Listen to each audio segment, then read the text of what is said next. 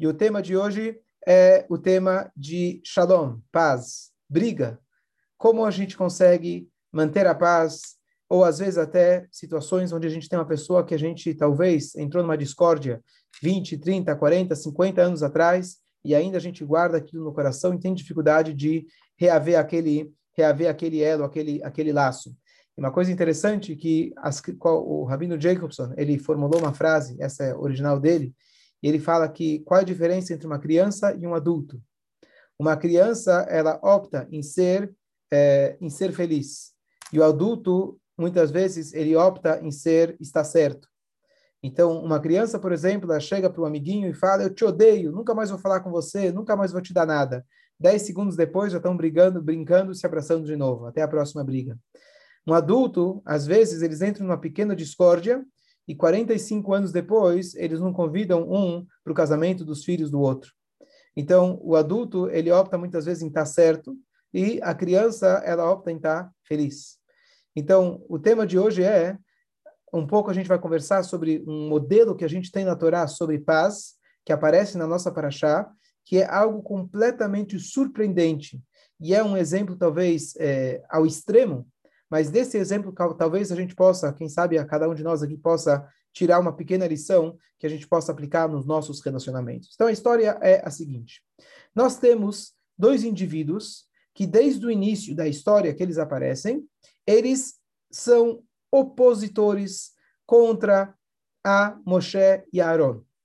E esses dois indivíduos, eles vão acompanhando a gente ao longo das histórias da Torá, e no final da história que está nessa paraxá, eles morrem. E é, né, é, sobre esses dois indivíduos e o relacionamento que Moshe Rabbeinu buscou ter com eles que a gente vai discutir. Esses dois é, indivíduos são chamados Datan e Aviram. Eles são dois irmãos que eles aparecem na primeiro, no primeiro episódio de Moshe Rabbeinu.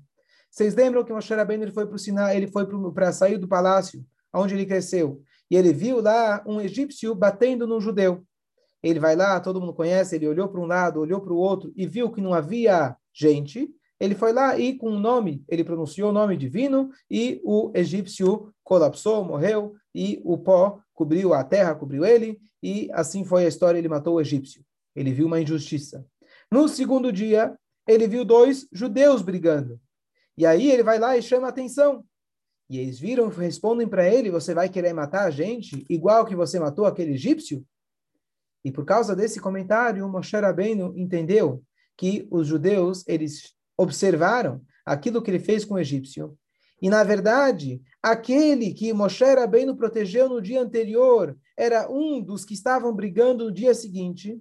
Não só que ele não agradeceu Moshe Rabbeinu, ele respondeu feio para Moshe Rabbeinu e ainda delatou Moshe Rabbeinu ao Paró que ele tinha matado o egípcio e Moshe e Paró ele tinha emitido um decreto que Moshe Rabbeinu tinha que ser assassinado, ele tinha que ter pena de morte.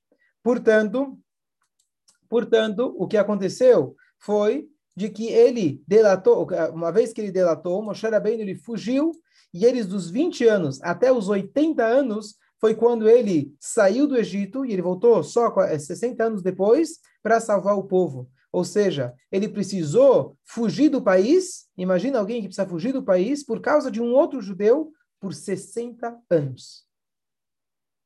E esse foi a causa, quem causou isso foram esses dois irmãos judeus, Datan e Aviram.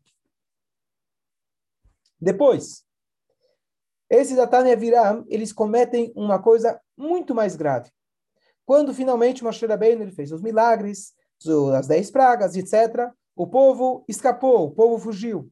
A, o argumento que o Moshe deu para o Paró o tempo todo era: deixa a gente sair por três dias para a gente servir a Deus no deserto. Ele não contou para o Paró que eles iriam sair para a eternidade. Então, o que aconteceu? A Torá conta para a gente que depois de três dias, Ve'amar Paró livne Israel. E o Paró, ele disse ao povo de Israel que o povo de Israel fugiu. Então, o que significa? Ele disse ao povo que o povo fugiu. Se o povo tinha fugido, como que ele conversou com o povo? Então, a explicação mais comum é que ele falou a respeito do povo que eles fugiram. Mas a explicação, é, a segunda explicação diz que ele disse diretamente ao povo. Quem era ao povo? Esses dois não acompanharam os judeus na saída do Egito. Olha que traição.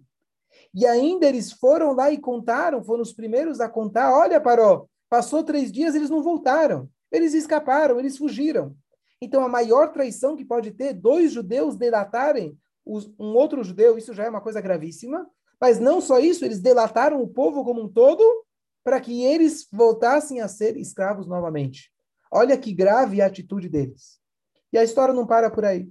A história continua que depois eles correm como parou até o povo de Israel e se juntam ao povo de Israel. E novamente começam a fazer problemas. Quando falta comida, Deus ele vai lá e manda o maná. E o maná, Deus ele estabelece que tem regras. Uma das regras é, era o teste diário de fé, que não se guardava a maná de um dia para o outro. Era proibido guardar de um dia para o outro. Não tem essa de você fazer é, é, é, é previdência privada, é, aposentadoria, fazer teu pé de meia. Não existia isso. Era um teste diário, você tinha comida apenas para aquele dia. Chegaram esses dois e eles fizeram questão de deixar sobrar. E aí a história, a Torá conta para gente que Deus fez bichar aquele maná. Mas eles foram de propósito testar Moshe Rabbeinu. E assim a história continua. Quando teve o pecado na semana passada que a gente leu sobre os espiões que falaram que a terra era difícil de conquistar, impossível de conquistar, eles dois chegaram e disseram: Nitnarosh venashuva Mitzrayim. Vamos colocar um novo líder e vamos voltar para Mitzrayim. Quem foi? A Torá fala: Ish Elachiv. Quem disse isso foi um homem a seu irmão. E esse homem a seu irmão é uma alusão, de novo, a esses dois irmãos. Então, eles foram capazes, depois que já se juntaram com o povo, eles ainda decidem e levantam a bandeira: pessoal, vamos voltar para o Egito. E no final da história deles é essa paraxá.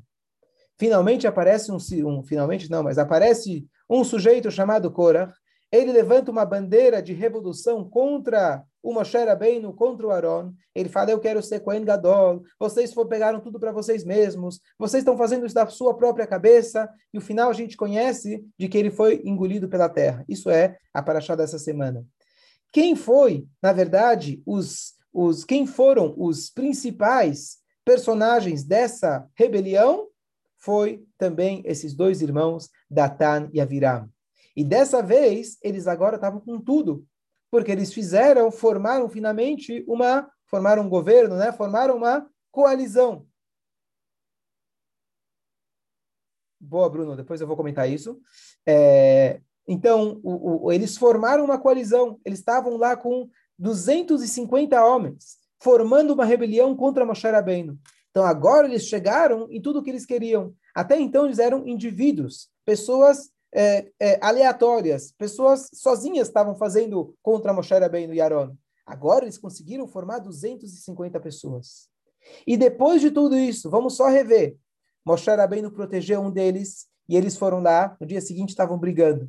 Não só que eles estavam brigando, aquele que Moshe Rabbeinu protegeu, eles foram capazes de delatar Moshe Rabbeinu, para que ele tenha pena de morte. Moshe Rabbeinu foge por 60 anos. Ele volta para o Egito, os caras ainda estão lá. E ainda, quando eles saem, eles deduram, delatam todo o povo. Uma rebelião contra uma, uma é, sim, é, uma rebelião é, é, completa contra uma traição completa a todo o povo de Israel. Depois Deus fala, não deixa sobrar maná, eles deixam sobrar. Depois tem o pecado dos espiões, eles levantam e falam, vão voltar para Mitzrayim. E agora eles falam vamos se rebelar literalmente contra Moshe, contra Aaron, eles fazem o que eles querem, a gente, a gente quer ser o líder e assim por diante. Depois de tanta coisa que eles fizeram contra Moshe Rabbeinu, se nós estivéssemos no lugar de Moshe Rabbeinu, o que, que a gente faria?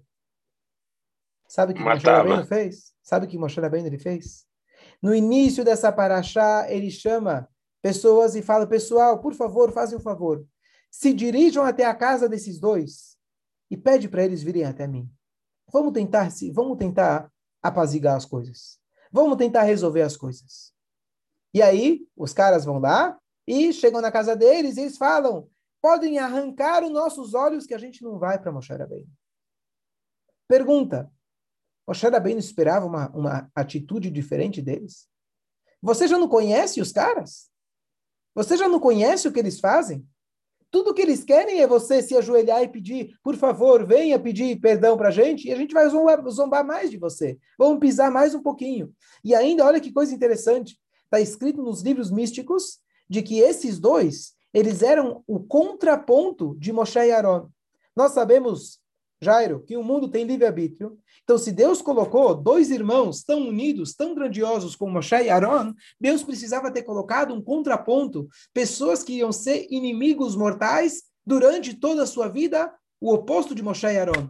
Então, não só pela questão emocional dele, Moshe Rabbeinu, ele enxergava que aqui tinha uma força, uma intervenção divina. Eram pessoas maldosas com uma, uma missão divina especial de serem os opositores a Moshe e Aaron. Contudo, Moshe Rabbeinu, ele vai lá e fala, pessoal, vocês não querem se reconciliar? O que você acha, que a gente é criança?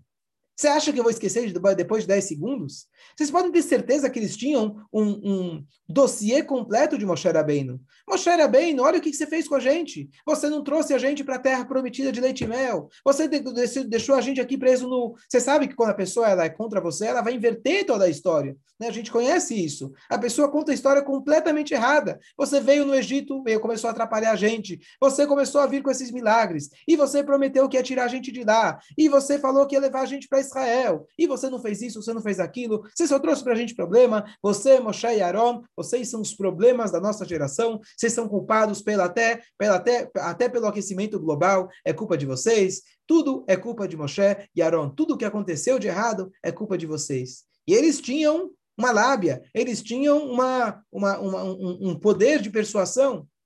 Então, a pergunta é, com tudo isso, como Moshe Rabbeinu, ele ainda vai lá e abaixa a cabeça mais uma vez e fala, quem sabe vocês querem se reconciliar? Essa pergunta quem fez é o Talmud. E o Talmud traz para a gente uma lição de Moshe Rabbeinu incrível. Que ele fala o seguinte, eu vou falar em hebraico. Mikan, daqui nós deduzimos she'en marzikin bemachloket. A gente não tem um pré-conceito, uma pré-disposição em relação a discussões. Vou explicar. Nós temos um conceito na Torá válido chamado Hazaká. O que significa Hazaká? Se eu, por exemplo, eu subi na Torá, eu fui o Hazan três vezes, digamos assim, a probabilidade que na quarta vez eu vou também. Vamos dizer que tinha três, duas pessoas, um exemplo hipotético, não sei como fica a lei exatamente, mas um exemplo, duas pessoas, eles estão competindo por uma posição. Vamos dizer até na sinagoga, quem vai ser o Hazan? Os dois estão precisando falar o Kaddish. Uma pessoa ele vai uma vez e o segundo não reclama. O segundo ele vai uma segunda vez e o segundo não se, não se manifesta. Uma terceira vez, a quarta vez ele fala: bom, agora você já não, já não se manifestou, agora eu já adquiri essa posição. Uma pessoa que ele fica num campo um ano e o dono do campo não fala nada. Dois anos, três anos e o dono do campo não se manifesta, então aquele que está no campo, ele pode dizer, olha, passou três anos, você não se manifestou, ele é meu. Ah, como que ele é teu? Eu comprei. Cadê o documento? Eu perdi. Ou seja, algo que se repetiu durante três ciclos, a gente diz que você já tem uma probabilidade e aquilo já é, você já tem uma, um argumento forte. Então a pergunta é: se você já tentou se reconciliar uma vez, a pessoa falou que não. Duas vezes, a pessoa falou que não. Três vezes, a pessoa falou que não. O que, que a gente sabe em relação ao Yom Kippur? Você pede perdão uma, duas, três vezes. Se a pessoa não aceitou, aí o problema é dela. Tem exceções, etc. Mas de forma geral, é isso. Mas diz para a gente aqui, então, o Talmud. Diz o que Moshe bem. depois de mais de 60 anos, que esses caras estavam fazendo problemas, literalmente, para Moshe e para o povo como um todo, eu não posso considerar o passado. Eu não posso chegar e dizer, se essa pessoa, ele foi contra mim, ele não gosta de mim há duas vezes, há três vezes, há um ano, há dez anos, há cinquenta anos, há sessenta anos, e ele quer me matar, continua querendo me matar, então com certeza agora não adianta eu me pedir de desculpa. Daqui diz o Talmud, fala, não existem é, hazakot, não existe uma predisposição sobre o conceito de discussões. Sempre eu preciso presumir que a pessoa está pronta para se reconciliar. Mesmo que aquilo se repetiu cem vezes, um milhão de vezes, eu ainda devo aprender de Moshe Rabbeinu que ainda ele quer fazer chuva. Isso é o aprendizado que nós temos de Moshe Rabbeinu. Agora a pergunta que sobra é, como que eu vou fazer uma coisa dessas? Moshe Rabbeinu, tá bom, ele era tzadik, ele era um anjo de Deus, ele conseguia fazer aquilo que Deus, a gente fala todo dia, Hanun Hamar Berisloach. Deus é aquele que perdoa demais. Deus ele perdoa uma vez, duas vezes, três vezes, mil vezes, um milhão de vezes e tá igual. Não tem já gastou. Sempre, se você for sincero e honesto, sempre você pode perdoar. Então, Moshe Rabbeinu talvez está nesse nível. Mas como que nós podemos atingir esse nível de realmente olhar para a pessoa e falar como que aquilo que você fez até hoje não importa e eu ainda estou pronto para me reconciliar? E será que a gente tem alguma dica na Torá da onde Moshe Rabbeinu aprendeu? Eu entendo que uma vez que Moshe Rabbeinu teve essa atitude, ele ensina para gente. Mas como que Moshe Rabbeinu teve essa disposição, essa coragem, essa humildade de chegar e falar, quem sabe vocês querem se reconciliar? Essa é a nossa pergunta de hoje. E, claro, a lição prática vai ser muito importante para o nosso dia a dia. Perguntas, dúvidas? Então, só alguns pontos que vocês falaram importantes. Em relação à idade de Moshe Rabbeinu, eu falei que ele saiu com 20, é, foi o que eu vi recentemente, eu sempre ouvi como o Hersh falou, e eu vou conferir depois, que ele saiu de 40 até 80. Muito bem, é, é, muito bem é, falado. A outra coisa, a pergunta que, é, que o Mordecai falou, então só incrementando na pergunta, é o que, é, o que fez na verdade, como que Moshe Rabbeinu permitiu, o Hashem permitiu que esses caras estivessem lá. Afinal, a gente sabe que na praga da escuridão morreram todos aqueles que não quiseram sair do Egito. Então, porque Deus permitiu que eles sobrevivessem. Não só que eles não quiseram sair do Egito, eles não saíram do Egito. Eles ficaram com Paró, ficaram para trás. Só depois eles acompanharam o povo. E como que foi essa transição, mais ainda? Se eles estavam com Paró e todo mundo se afogou, como de repente eles passaram para frente e acompanharam o nosso povo? Então, aqui vem um relato que eu pulei. E eu não contei de propósito, para deixar por último. Tem uma parte da Torá que eles também reclamam contra Moshe Rabbeinu. Mas essa reclamação, ela foi, na verdade, justificada e ela foi louvada. Qual foi a reclamação deles? Nós conhecemos aquela passagem, aquela Torá, aquela passagem da Torá, de que quando Moshe Rabbeinu inicialmente foi para Moshe, para Paró, reclamar e pedir para que ele libertasse o povo, o Paró, ele disse, vocês estão com tempo ocioso. Se vocês estão com tempo, se vocês estão com, com, com pensamentos de liberdade, quer dizer que vocês estão com muito tempo livre para pensar. Quem trabalha não tem tempo de pensar em liberdade.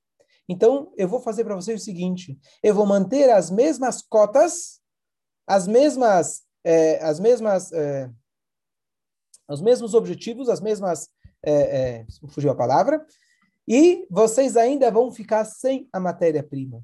Vocês vão ter que buscar as suas próprias palhas. Até então eu dava as palhas e vocês construíam, faziam os tijolos. Agora vocês mesmos vão ter que buscar matéria-prima e vocês vão ter que manter as mesmas cotas, as mesmas metas, essa é a palavra, manter as mesmas metas. Agora, então, aquela hora, a gente sabe que Moshe Rabbeinu ele chegou e reclamou com Hashem. E Hashem falou, não se preocupa, você ainda vai ver que eles vão sair do Egito, etc. Mas o que acontece é que quando Moshe Rabbeinu estava saindo do palácio e o povo ouviu do novo decreto, chegaram esses dois irmãos, esses mesmos, e eles começaram e confrontaram Moshe Rabbeinu. Moshe Rabbeinu, olha o que vocês fizeram. Vocês agora pioraram a situação para o nosso povo. E eles ainda foram e encararam o próprio Paró. E eles reclamaram com o Paró. Você vai dizer, bom, eles queriam reclamar. Não é que eles gostavam do povo, eles queriam achar um motivo para brigar com Moshe.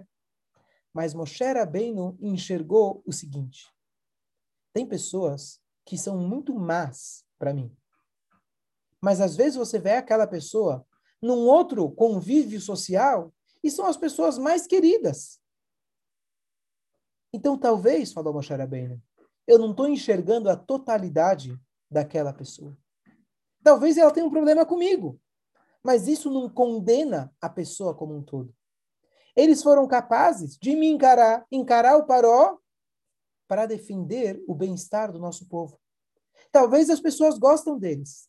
Talvez eles são pessoas boas. Talvez eu não sei porquê, mas comigo ele tem algum problema. Não só isso. Não só isso. Esses dois, eles eram aqueles capatazes do povo judeu. O que, que significa isso? o Paró ele colocou como capos judeus. Os judeus que tinham que ser os soberanos dos outros judeus. Caso os judeus não estivessem trabalhando, eles tinham que bater. Se eles não batessem, eles mesmos e os guardas judeus iam apanhar dos egípcios.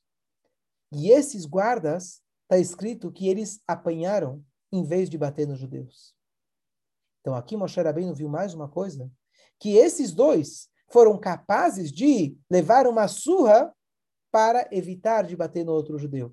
Não me pergunta por que estava brigando com o irmão dele, mas de forma geral, em relação ao trabalho, eles evitaram bater nos judeus e preferiram apanhar. Moshe Rabbeinu foi capaz de fazer algo incrível, algo inédito, que ele chegou e olhou o seguinte: se eu tenho um ponto preto na parede branca e você pergunta para as pessoas o que, que eu tenho aqui, todo mundo tende a falar: eu tenho um ponto preto, tenho um ponto preto. E você vira e fala: como assim um ponto preto? Eu tenho uma parede branca inteira. Por que, que você foca no ponto preto? Moshe Rabbeinu ele foi capaz de pegar um único ponto de bondade que ele tentou, se esforçou para enxergar neles, e ele falou: é isso que são eles. Eles são pessoas maravilhosas, são pessoas boas, são pessoas extraordinárias. E eu não vou tirar da minha cabeça esse aspecto de bondade que eles têm. Ah, eles me fizeram fugir. Ah, eles delataram o povo todo. Ah, eles fizeram mil e uma coisas que comprova, mais uma vez e mais uma vez, quão perversos eles são. Eu não vou focar nisso. Eu vou focar naquele único ponto positivo que ele tem. E com essa dica ele deu para a gente já a ideia do tema do assunto, que é, vai ser agora no próximo dia 3 de Tammuz. Eu estou indo, Bezrat Hashem, viajar para o Rebbe, para esse dia tão especial. Qual é o papel de um Rebbe? Qual é o papel de um líder? O verdadeiro líder não é aquele cara que levanta e sabe falar bonito. O verdadeiro líder não é aquele cara que vem apenas com novas ideias. O verdadeiro líder é aquele que, um, se importa com todos, dois, ele consegue levantar o estima de cada um. Ele consegue fazer com que cada um acredite em si mesmo. Ouvi uma frase bonita que amor significa você cantar para a pessoa a melodia que ela mesma tinha, conhecia e ela esqueceu. Isso é o amor. Eu cantar nos seus ouvidos e te lembrar quem você é. É isso o papel de Moshe Rabbeinu. Nesse caso, infelizmente, nós temos o livre-arbítrio e os dois não aceitaram. Mas esse papel de Moshe Rabbeinu, nós temos que aprender dele. De tentar olhar que seja uma única coisa boa que a pessoa fez, e disso você faz, você enxerga quem é a pessoa de verdade. E aí depois eu volto para a aplicação prática disso é, para o nosso caso. Mas olha que coisa interessante. Tem uma história que eu já vi muitos anos atrás, muito bonita, que tinha um jovem, uma criança nos Estados Unidos, que ela, como um bom, uma boa criança americana, gostava de beisebol. E de estudar, ele era um zero à esquerda. Não participava das aulas, não estudava, etc. Um belo dia, o professor viu que ele estava saindo dos limites e o professor mandou ele fora da classe. E ele disse para ele, no, no, método antigo, você só volta se você decorar essas cinco linhas aqui do trecho da Mishnah. Tá bom? Ele foi para casa, levou bronca, tarará, sabe como é que é, e sentou, pela primeira vez na vida, ele sentou, estudou alguma coisa, decorou e no dia seguinte ele voltou para a classe. Tá bom? Ele estava com 12 anos e o pai dele comentou com ele que eles iam fazer uma viagem para Nova York. Eles iam visitar um tal do Rabino, um tal de Rebbe. Pediam abrahá, uma bênção para o bar mitzvah dele. O menino falou, beleza, legal, viajar para Nova York todo mundo gosta. E ele na escola comentou com os amigos que ele ia fazer uma viagem para Nova York, véspera do Bar Mitzvah, e o que, que, você vai fazer lá, por que, que você vai viajar? E ele comentou, sei lá, meu pai falou aí de um, de um tal, de Rebbe, Rabino, uma brachá, não estou muito preocupado com isso. E aí eles falaram, é o quem? O Rebbe de Lubavitch? Falou, sim. Olha, não sei se você sabe, mas aquele outro amigo da classe foi lá, e na época ainda era comum, o Rebbe entrevistou ele. E o Rebbe começou a fazer perguntas do que, que ele está estudando, da Gemara, da Mishnah, do Humash. Aí o menino gelou. Ele voltou para casa correndo e falou: Papai, anula a viagem, pode cancelar, porque eu não vou fazer prova com Rebbe nenhum. Eu não sou o cara disso. Tá bom? Mas o pai falou: a passagem está comprada, se você quer ou não quer, a gente vai viajar. Em resumo, os dois estão na frente do Rebbe. O Rebbe dá uma abraçada para o pai, o Rebbe pergunta e conversa com o pai. Finalmente, o pai fala: Olha, esse é meu filho que vai fazer bar mitzvah. E aí o, o, o Rebbe vira e fala para o menino o que, que você está estudando. Pelo menos o nome do livro, o menino sabia qual o tratado do Talmud que ele estava estudando. E o Rebbe fala, você conhece tal e tal linha, de tal e tal capítulo? E o menino acendeu uma luz, aquelas cinco linhas que ele tinha estudado um pouco, há uns meses atrás, quando ele tinha sido expulso da classe, ele tinha decorado. Naquela hora, ele fala, com num piscar de olhos, ele repete para o Rebbe, palavra por palavra, de cor, daquelas únicas cinco linhas que ele tinha estudado na vida dele. O Rebbe se levanta e dá uma brachá, um sorriso tremendo, e fala para o pai, coitado do pai, estava tremendo de medo, o que, que ia ser do estudo do filho, ao vexame que ele ia passar, e naquela hora o, o, Rebbe dá um sorriso muito grande, e brachot, e brachot, e brachot, sem fim, para aquele menino. Essa é a história. Então, quando eu escutei a história pela primeira vez, você diz, bom, o Rebbe é bonzinho, né? E, e o Rebbe quis né, deixar, deixar ele se sentir bem. Eu pergunto a vocês, se o Rebbe sabia adivinhar, vamos chamar assim, adivinhar não, se o Rebbe sabia aquele, as cinco lias que o jovem conhecia, vocês não acham que o Rebbe sabia quantos livros o jovem desconhecia? Se o Rebbe foi capaz de acertar aquela parte que ele tinha estudado, com certeza o Rebbe sabia muito bem o histórico daquele menino, só de olhar na cara dele. O Rebbe fazia um scanner da alma dele. Então a pergunta é, Rebbe, está fazendo brincadeira? Você sabe que é um menino. É legal incentivar, é bonito incentivar, mas sejamos honestos. Você está dando um parabéns para um menino que nunca estudou nada. Está dando um parabéns, um sorriso, uma brachá para um menino que você sabe muito bem que não é, não é, não é ele. Ele gosta do beisebol. E aí, então, a resposta que eu escutei de um mestre, um professor meu, ele falou o seguinte: o Rebbe não estava enganando ninguém. O Rebbe estava mostrando para o menino quem ele é. Pode ser que você estudou uma única vez na sua vida e por uma circunstância de castigo, de ter bagunçado. Mas aquelas cinco linhas que você estudou representa a sua verdadeira identidade. Você vai crescer, você vai perceber. E o Rebbe pegou aquele único ponto positivo de todos aqueles anos de estudo onde o pai tinha investido e pago, etc. Ele mostrou para o pai: olha quem é seu filho, olha a joia que você tem. Esse é o papel de um Rebbe. Que a gente possa aprender um pouquinho de tudo isso, que a gente possa aplicar um pouquinho de tudo isso. A gente se lembrar de que eu, Moshe Rabbeinu, ele foi capaz de pegar o pior dos piores e olhar um único ponto positivo e transformar isso em, na identidade deles. E aqui, concluindo, dois pontos. Um, o porquê a volta, a ética dos pais, fala para nós, julgue toda a pessoa de forma positiva. A gente pode julgar de, julgar de forma negativa ou positiva. Diz o, o, o, o porquê a volta, julgue de forma positiva.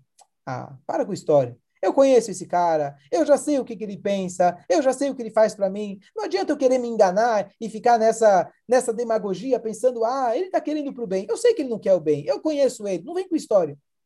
Mas o porquê a volta ele tem uma letra a mais, aparentemente. Uma letra supérflua. Preposição et kol ha-adam. Toda a pessoa. E a pergunta é por que diz toda a pessoa? Não todo mundo, toda a pessoa. E aqui vem a explicação lindíssima que diz o seguinte: quando você quer ter a possibilidade, ter a, a, a, cap, a capacidade de conseguir julgar alguém positivamente, você tem a dica. Você tem que colocar essa preposição toda a pessoa. Nós temos a tendência de olhar, a, a, olhar apenas uma pequena fração da vida do outro e a gente já fica com inveja. Ah, ele tem um carro bonito. Você sabe como que é o carro, como que é a vida dele? Você sabe como que é as outras coisas que ele passa? Então a Torá ensina para gente e da mesma coisa que a gente fala da inveja, a mesma coisa em relação a julgar de forma geral a pessoa. Você tem que olhar a totalidade e não apenas um ponto. Comigo ele é ruim, mas talvez com outros ele é bom. Ontem ele foi ruim, talvez amanhã ele vai ser diferente. Talvez, se eu olhar a totalidade, ele passou por muitas dificuldades e problemas quando ele estava na sua juventude ou sei lá o quê. Então eu tenho que tentar enxergar a totalidade e não aquelas, apenas aquele ponto. Isso sim a gente é capaz de tentar se exercitar. Olhar para os outros aspectos da pessoa que é independente do relacionamento que ele tem com você. Veja como ele é uma pessoa boa com fulano. Veja talvez aquilo que ele passou na vida em outras situações. E tentar enxergar esses pontos. E quanto mais eu acreditar realmente cultivar dentro de mim o pensamento que a pessoa verdadeiramente é boa e quer fazer o bem, aos poucos eu vou começar a enxergar ela dessa forma, pensar dela dessa forma e aos poucos conversar com ela dessa forma, acreditando e dando crédito para ele. Isso a pessoa vai acabar absorvendo. A gente espera. A pessoa vai acabar absorvendo de que você realmente acredita nisso. É um trabalho interior, não um trabalho exterior. É um trabalho não de você falar eu tenho que mudar o outro, eu tenho que mudar a mim mesmo. Sim, no final das contas, cada um tem seu livre-arbítrio. Moshe Rabbeinu não conseguiu. Nem Moshe Rabbeinu conseguiu. Eles optaram em continuar pecando. Mas nosso trabalho interior, Moshe Rabbeinu ensina para gente, é a gente realmente se trabalhar para enxergar os aspectos positivos do outro e enxergar que essa é a totalidade dele, essa é a identificação da pessoa e não aquilo que ele fez com você ou contra você ou aquilo que você enxergou. E por último, olha que coisa fantástica. Está escrito que eles depois eles se juntaram ao povo de Israel. Como que eles se juntaram? Se afinal todos se afogaram. Então existe uma redundância aparente na Torá, que a Torá conta duas vezes que eles atravessaram o mar. Atravessaram o mar e acabou. Depois que acabou, a Torá fala e eles passaram o mar. O povo de Israel atravessou o mar. Dizem os comentaristas que na verdade Deus ele fez o maior milagre que nós temos na história, fora o Matan Torá, é a abertura do mar. Deus ele fez uma abertura do mar VIP, VIP, apenas para eles dois. Esses dois traidores que ficaram para trás para delatar todo o povo, já que eles foram capazes de se levantar contra algo que eles acharam injusto, em prol do povo, falando, Moshe piorou as coisas para os nossos irmãos. Dois, eles aceitaram apanhar por outro judeu, eles mereceram o maior de todos os milagres. Não só que eles saíram do Egito e não morreram na praga da escuridão, eles ainda tiveram uma passagem do mar só para eles. Olha a grandeza de uma pessoa, aqui o outro lado da história, de uma pessoa que aceita apanhar por outro judeu. Esse, esse conceito eu já elaborei em outro shiur, sobre a ideia de pessoas que dedicam sua vida, tanto nossos irmãos que estão na frente de batalha em Israel, tanto aqueles que fazem o serviço voluntário maravilhoso da federação, de colocar suas caras na frente da sinagoga e ele está pronto para apanhar em vez de um outro judeu, ele está pronto para colocar sua vida em risco para que os outros lá dentro estejam protegidos. Então, olha que grandiosidade desse ato, ao ponto de que Deus ele fez para eles uma abertura do mar, o maior de todos os milagres da história, especialmente só para eles, apesar de todo o resto que eles fizeram errado.